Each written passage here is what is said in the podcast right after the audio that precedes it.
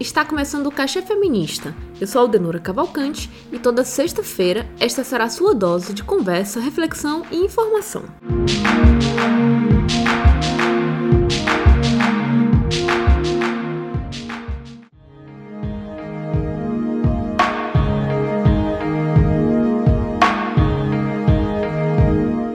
Durante o mês de junho, acompanhamos as buscas por Lázaro Barbosa, suspeito de ser responsável por chacina ocorrida no Distrito Federal e de pelo menos sete crimes na região. Uma força-tarefa com mais de 270 policiais realizaram a procura durante 20 dias até encontrarem Lázaro, na madrugada da segunda-feira, dia 28 de junho, em uma mata a cerca de 4 quilômetros da casa da mãe da ex-companheira em Águas Lindas de Goiás. As buscas foram exibidas em todas as mídias e redes sociais. Memes viralizaram, enquanto pessoas se dividiam em quem acompanhava a cobertura e aqueles que comemoravam a morte de Lázaro. E o que era para ser uma operação policial de procura e a apreensão de apenas um suspeito se transformou em uma caçada televisionada, um reality show exibido para toda a população, onde Lázaro era a celebridade. Mas quais são os riscos desse tipo de cobertura e as implicações de grandes operações televisionadas que se convertem em espetáculos e transformam criminosos em famosos? E qual a responsabilidade da mídia nesse tipo de ação?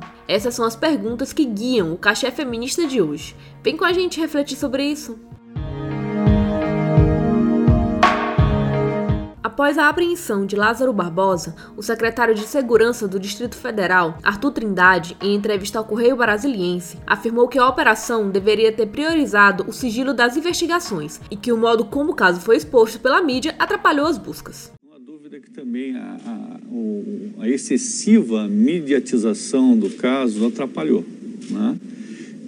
As polícias eh, acabaram muito pressionadas, né? É, então, muita pressão em cima das polícias, a cobertura também muito intensa, né? É, é, é muito difícil isso. Talvez é, tivesse sido prudente no começo da operação, né? É, tentar manter um, um, grau de sigilo e de reserva né? necessário para as atividades de investigação. Né? E proteger as polícias dessa excessiva exposição da mídia. Eu sei que vocês são profissionais de mídia, né? Precisam dessa cobertura, né? É, mas isso, sem dúvida, atrapalhou bastante a operação.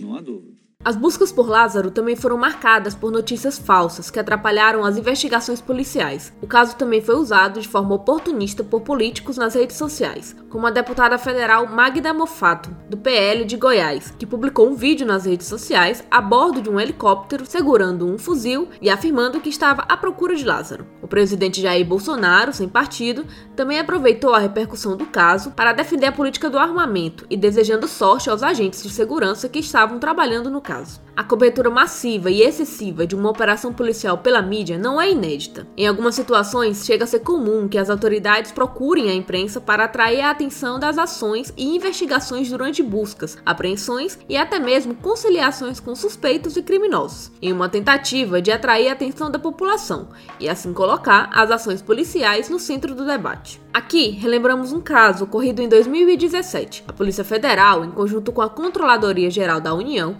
e o Tribunal de Contas da União, realizou a operação intitulada Ouvidos Moucos, que teve como objetivo apurar desvio de dinheiro no programa Universidade Aberta do Brasil do governo federal.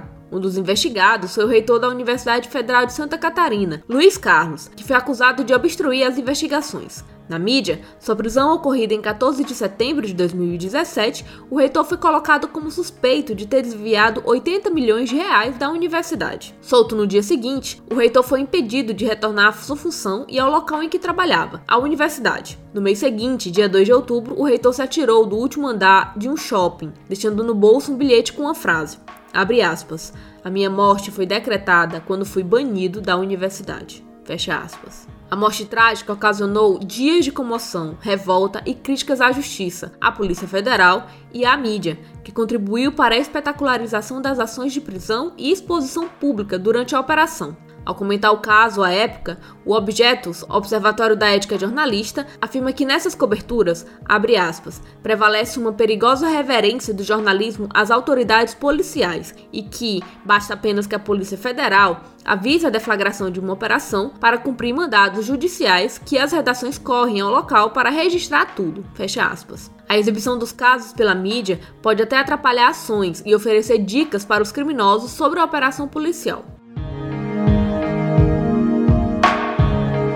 Outro caso emblemático e que ilustra bem a espetacularização da mídia aconteceu em 2008, com a jovem Eloá, de 15 anos, que após ser mantida por quase cinco dias em cárcere privado, foi morta pelo ex-namorado Lindenberg Alves Fernandes. Na época, muitas equipes de reportagens de diferentes veículos foram mobilizadas para acompanharem de perto as negociações da polícia e as investigações da morte de Eloá, como podemos ouvir nesse trecho de reportagem realizada pela TV Globo durante o acontecimento gente vai falar agora de um caso de violência que está acontecendo neste momento em Santo André, no ABC Paulista. Um jovem mantém a ex-namorada e amiga dela reféns. Mariana Godoy, esse pesadelo já dura o quê? 18 horas? Começou a uma hora da tarde de ontem, Renato. O jovem tem 22 anos e a ex-namorada dele tem 15. Assim como a amiga dela, que tinha ido fazer um trabalho de escola no apartamento. Bom dia, Mariana. O quarteirão continua todo cercado por policiais militares. Nós estamos afastados por orientação da polícia. Deste ponto aqui, é possível avistar apenas a janela onde, neste momento, o rapaz se encontra com as duas adolescentes. O rapaz de 22 anos, inconformado com o fim do namoro, invadiu o apartamento da ex-namorada armado no início da tarde de ontem. Policiais do Grupo de Ações Táticas Especiais tentam negociar com o rapaz desde a madrugada. Dois garotos foram libertados. As negociações neste momento são difíceis. Mariana. O sequestrador Lindenberg, inclusive, foi entrevistado pela TV Globo durante o período do cárcere, como podemos ouvir neste áudio. Por telefone, Lindenberg disse à repórter Zelda Mello que está esperando o momento certo para libertar Eloá. Vou liberar, que nem liberei a Nayara e os outros. Não vou dar hora, nenhum momento, não vou avisar, vai acontecer e pronto.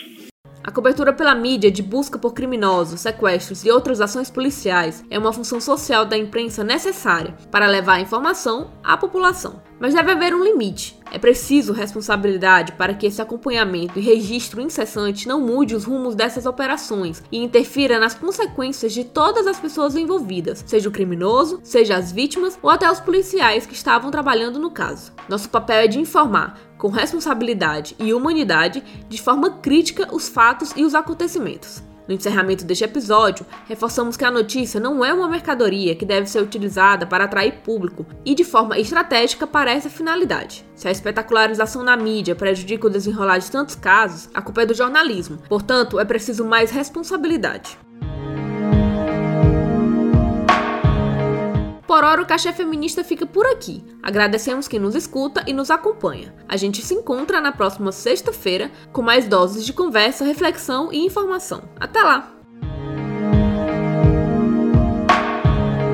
Este episódio foi produzido por Ananda Mate, Aldenora Cavalcante e Jade Araújo. Roteirização e apresentação, Aldenora Cavalcante. Com edição e mixagem de áudio, Ananda Mate e música original Perdu Voyage. O Cachê Feminista é uma realização da Malamanhadas Produtora.